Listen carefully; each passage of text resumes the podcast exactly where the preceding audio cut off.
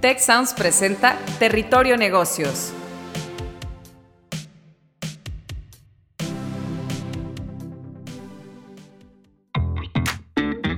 Bienvenidas y bienvenidos a un nuevo episodio de Territorio Negocios.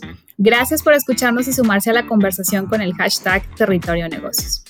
Mi nombre es Eva María Guerra, directora de programa MBA Monterrey y el MBA in Global Business Strategy doble grado con UNC Charlotte. Con mucho gusto les estaré acompañando en este episodio como moderadora sobre el tema pues, de reputación organizacional. Y bueno, pues para conversar sobre este tema tenemos a dos invitadas. Carolina Aldana, Digital Senior Manager en Steel Lauder Companies. Bienvenida, Carolina.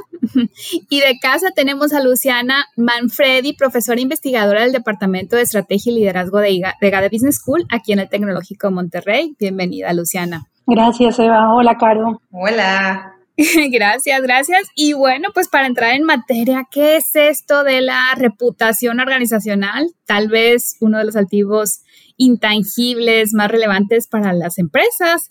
Y pues bueno, justamente de esto nos van a estar platicando nuestras invitadas el día de hoy. Comencemos por comentar un estudio sobre gestión de reputación corporativa en México, evolución y alcances. De, es un estudio del 2015 al 2022 que se realizó en contribución con EGADE Business School. Y en este estudio se encontró que 6 de cada 10 directivos consideran que la reputación corporativa tiene un altísimo impacto en las empresas, particularmente, eh, digamos, en tres temas. Uno, mejorar los porcentajes de credibilidad, de confianza con los diferentes stakeholders, los grupos de interés. Dos, para aumentar la confianza con los inversionistas, por supuesto, y atraer capital financieramente ayuda.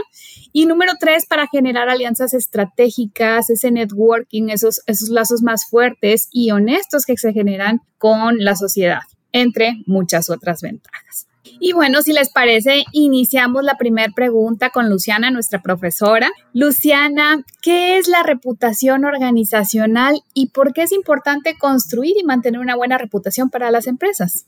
Bien, bueno, Eva, voy a, voy a partir de lo que ya nos venís contando de este estudio que se hizo aquí en México. En términos conceptuales, la reputación es una creencia que se tiene sobre una organización, una empresa, una persona y que genera cierta expectativa en el público sobre cómo va a comportarse esa organización, empresa o persona. Entonces, en ese orden de ideas, uno piensa que, digamos, la reputación de una empresa, ahora que estamos hablando específicamente de esto, es el reflejo que ve la sociedad de la realidad de la empresa, cómo hace las cosas, cómo la reconocen, qué impacto tiene en la sociedad, qué impacto tiene para los accionistas, para los empleados, para los clientes. Y eso se traduce en tres cuestiones muy importantes que son eh, la calidad, el comportamiento y el rendimiento. Y tiene un poco que ver con lo que hablabas recién de la generación de confianza, de los nuevos inversionistas, de las alianzas estratégicas que por hacer cualquier empresa u organización. Finalmente, las empresas se están dando cuenta que la reputación es un activo un activo tan importante como los activos eh, existentes materiales, pero es un activo intangible y que hay que gestionarla y manejarla porque es un recurso para la organización. Porque cuando la organización logra tener una buena reputación, es como que logra proyectarle al público que hace las cosas basándose en un principio de buena voluntad y buena fe, y eso siempre va a ser vital para generar confianza, sobre todo en momentos de crisis. Excelente, me gusta esto de, de, la proyección que se da al público o a sus diferentes públicos, ese reflejo, esa imagen de cómo los reconoce. Muy bien, y pues para continuar sobre este tema, pues sabemos que hoy en la era digital, eh, pues hay tantos riesgos como oportunidades, las empresas se están apalancando hoy mucho del online, Carolina, en, tu experiencia, ¿qué papel juegan hoy las redes sociales dentro de la reputación online? ¿Cuáles son los riesgos reputacionales online que, están enfrentando las organizaciones? Pues Eva, eh, la verdad es que me encantaría hablar de tanto las oportunidades como los riesgos que tenemos en online. Actualmente creo, creo que es súper importante que hablemos de cómo esa transformación digital se aceleró durante pandemia. La verdad es que creo que nosotros digitalmente estábamos bastante listos, pero creo que el resto del mundo también tuvo que acelerarse al mismo tiempo, ¿no? O sea, llegó y tuvimos que adaptarnos. Entonces, Solo para darte un ejemplo, nosotros como Estilo Other Companies tuvimos hasta 10 veces más eh, de transacciones de lo que teníamos anteriormente a la pandemia. Eso que hizo que nosotros como equipos digitales tuviéramos que crecer no solamente en tamaño, sino en conocimiento y poder mantener y pues poder llevar esta responsabilidad de mantener y elevar la reputación de nuestras marcas, ¿no?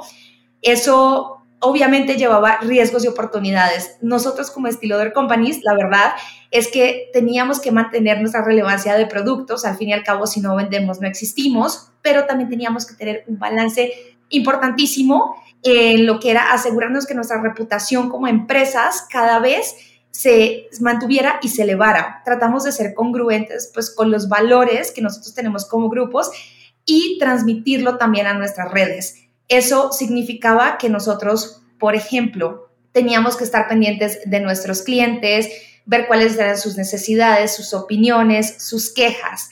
Y eso fue un, fue un reto. Eh, actualmente sigue siéndolo porque en la medida en que la pandemia nosotros nos tuvimos que adaptar, obviamente en los años que siguieron a la pandemia, pues las personas siguieron comprando online. Entonces esa adaptación fue, eh, o sea, continuó.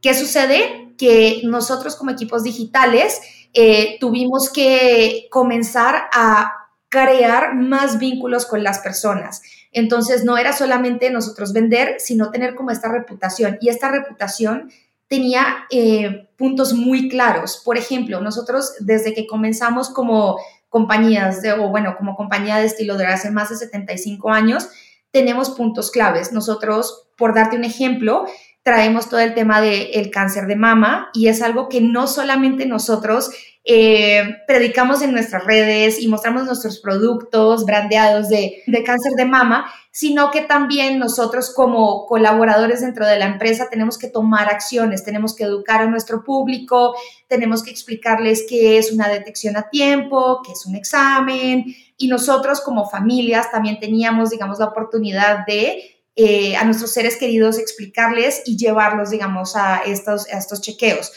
También dentro de eso, eh, nosotros en nuestras redes tenemos todo el tema de ser un ambiente muy inclusivo, diverso y equitativo.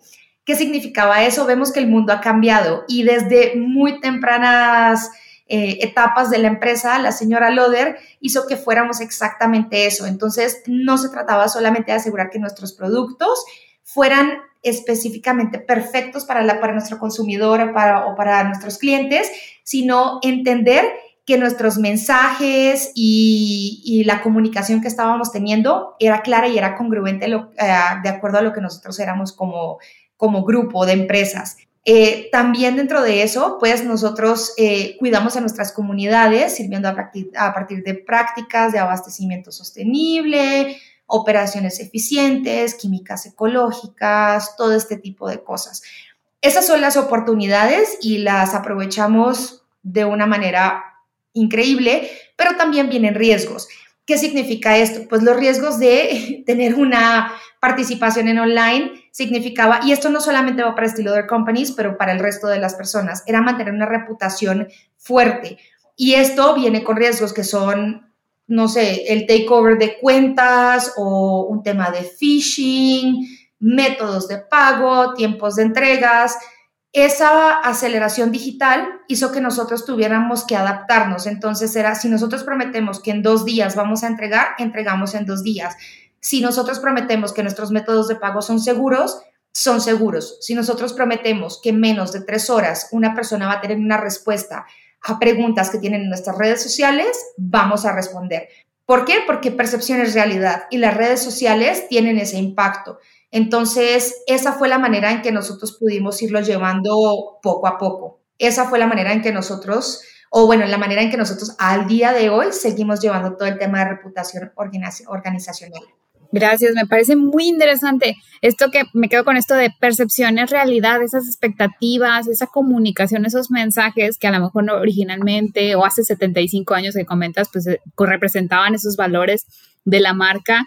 El mercado hoy es muy tangible, muy, eh, muy cambiante y todos estos riesgos tenemos que estarlos cuidando para poder asegurar que, que se cumplan esas expectativas y cumplir estos, estos valores. Excelente.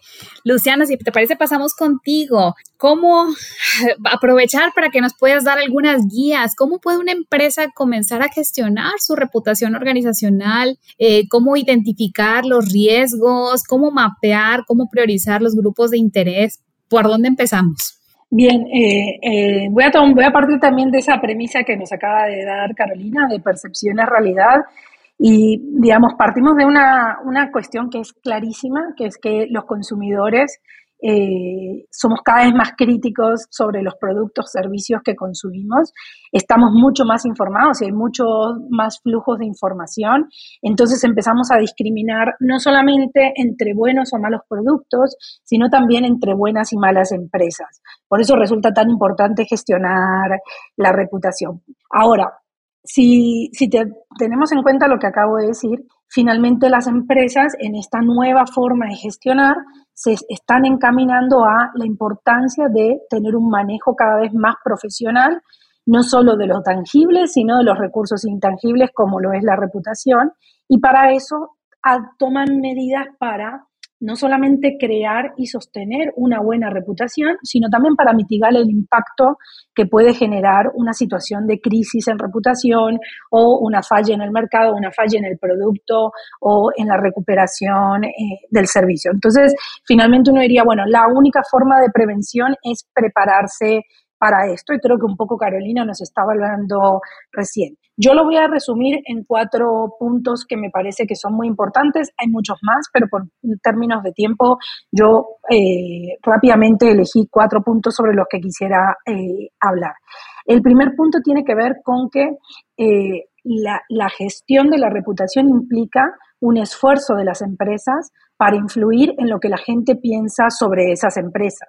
Entonces entran a jugar dos cosas. Una, quién soy, quién es la organización y pues una buena definición de la misión, la visión, los valores, eh, las políticas de equidad, de tratamiento justo que tiene la organización y, y qué es lo que piensan los demás soy. No solamente importa lo que yo pienso que soy y que estoy proyectando, sino qué piensan los demás cuando me perciben.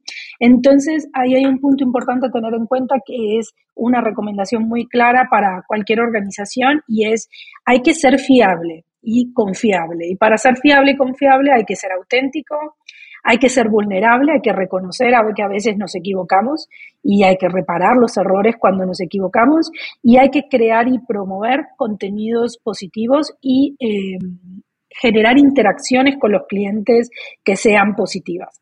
El segundo punto de la gestión de la, de la, reputación que puede ser importante tiene que ver con lo que Carolina decía recién y es hoy por hoy y, viene desde hace por lo menos unos, una década, pero se ha profundizado durante el periodo de pandemia y muchas empresas han tenido la flexibilidad para adaptarse a las nuevas coyunturas.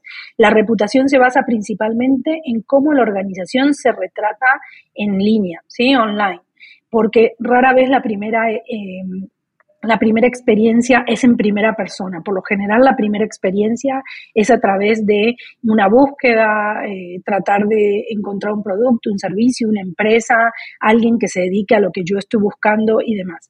Entonces, como sabemos que los flujos de información en línea son tan, son tan grandes, son tan rápidos y a veces tan difíciles de controlar, gestionar la reputación en línea ahora es prácticamente lo mismo que hablar de la gestión de la reputación y por eso es tan importante tener gente preparada que esté todo el tiempo monitoreando lo que sucede en línea con una marca o con una organización.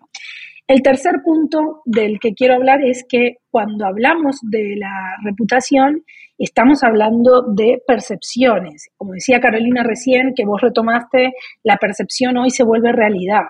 Entonces, cuando gestionamos la reputación, nos estamos, estamos controlando la visibilidad de una marca, la, estima que se tiene por esa, marca, la legitimidad o aceptación de esa marca, la, mm, eh, la visión o positiva o negativa que se tiene de la marca, o sea, la reputación, y ahí entran a jugar los sesgos cognitivos que puedan tener las personas, las emociones y los sentimientos, sus percepciones individuales, los resultados de las búsquedas cuando están buscando en línea y las experiencias pasadas que hayan tenido ellos o que hayan tenido otros, porque otras personas también pueden ser personas que nos ayuden a gestionar positivamente la, reputación o que nos generen una crisis eh, mayor.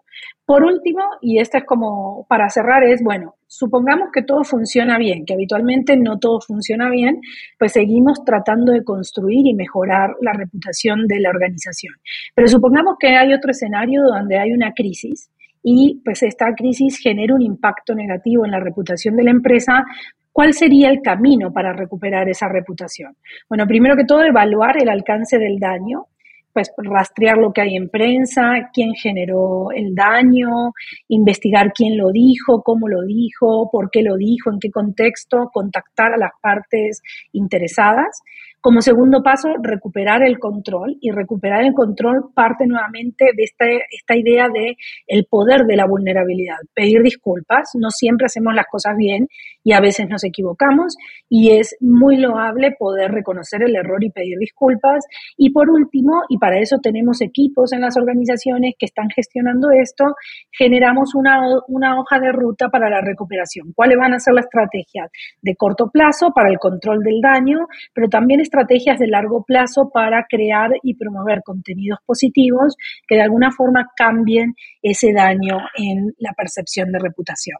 Excelente. Es, realmente un, un, trabajo muy completo desde la parte estratégica de qué es lo que quiero comunicar, tener muy claro y también estar en, eh, analizando, ¿verdad? El cómo me perciben, cómo la organización refleja en esta actividad en línea eh, y bueno, también cuidar todos estos, estos posibles escenarios y, el manejo de crisis. Y bueno, pues cerramos con, la última pregunta, Carolina, si te parece, eh, ¿cómo podrías o si pudieras compartirnos eh, algunas de las mejores prácticas que hayas observado en cuanto a estrategias de reputación en las organizaciones o en la propia arquitectura de marcas que ustedes manejan?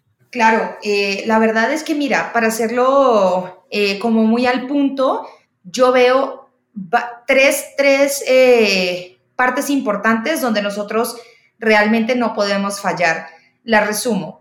la primera es tener empatía, la segunda es ser coherentes y la tercera es transparencia en la información. Y voy a, a profundizar un poquito en las tres. La primera de tener empatía realmente es difícil que una marca sin empatía pueda transmitir algún sentimiento positivo eh, hacia esa marca. Entonces, eh, si esa marca tiene la habilidad de escuchar y entender la verdad de nuestros consumidores, vamos ganando. Eso hace que nosotros nos podamos poner en el lugar de nuestros consumidores a cualquier momento en tiempo real y entender qué es lo que están esperando del negocio. Si es así, nosotros podemos brindar un servicio en el cual ellos estén tranquilos, se sientan cómodos y vuelvan a comprar.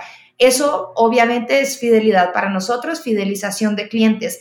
Nosotros no tenemos interés en un cliente que compra una vez. Nosotros tenemos interés en un cliente que se fideliza con nosotros, un cliente que cree en la marca, que le gusta y es un cliente que nos va a defender y que nos va a apoyar con las personas que tiene a su alrededor. Ese es el primer punto. El segundo, ser coherentes. A ver, yo no puedo hablar de mi negocio y hacer otra cosa. Yo tengo que cuidar la imagen de mi negocio y evitar que la reputación online, en mi caso, sea negativa. Eso es ser consistente. Eh, si yo tengo esa coherencia en la transmisión de los valores de mis marcas, en la imagen corporativa de mis marcas y en el tono de las comunicaciones, estoy ok. Como dice Luciana, Obviamente no lo hacemos 100% de las veces eh, perfectamente, pero intentamos aprender de cada una de las experiencias que tenemos. Entonces, ninguna de nuestras marcas se comporta igual, eso es absolutamente una realidad. Tenemos un guideline y tenemos que respetarlo. Un Mac no se va a comportar igual a un Joe Malone y un Joe Malone no se va a comportar igual a un Stiloder. Y eso como nosotros como equipo digital lo tenemos que tener al 100% claro. Y la otra y última es la transparencia en la información. ¿sí? O sea, nosotros como marcas o como grupo de marcas tenemos que ser honestas en la comunicación y en todo lo que nosotros transmitimos, tanto en redes como en nuestros e-commerce, como en cualquier anuncio digital que nosotros pongamos.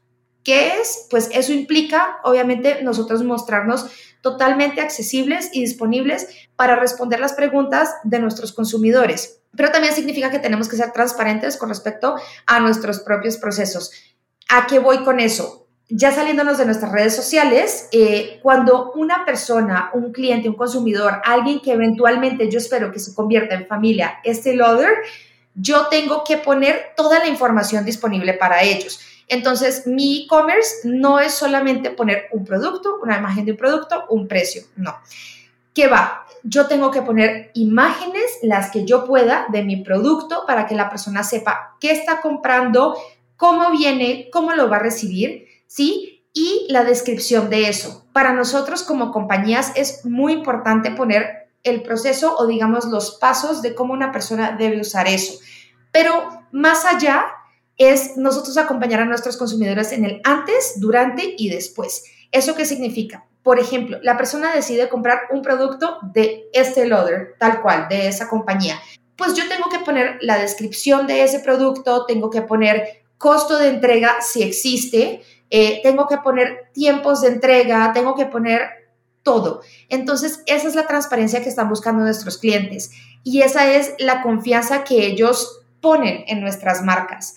Y eh, yo creo que esos tres puntos, realmente hay muchos más, ¿sí? Pero esos tres puntos podrían resumir las mejores prácticas. Eso no solamente para Stiloder, pero cual, para cualquier otro tipo de empresa, porque la verdad es que he trabajado en varios sectores y eso, la verdad, permea cualquier tipo de sector.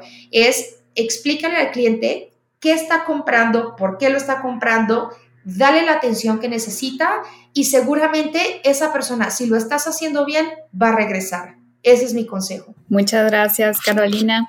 Me quedo con, esta idea de que, es, eh, pues bueno, la reputación este activo que debemos cuidar, que debe reflejar esta empatía, esta coherencia y esta transparencia de las marcas. Y bueno, pues estamos llegando al final de este episodio. Muchas gracias, Carolina Aldana, Digital Senior Manager de Steel Lauder Companies, y Luciana Manfredi, profesora EGA de Business School. Fue una excelente conversación.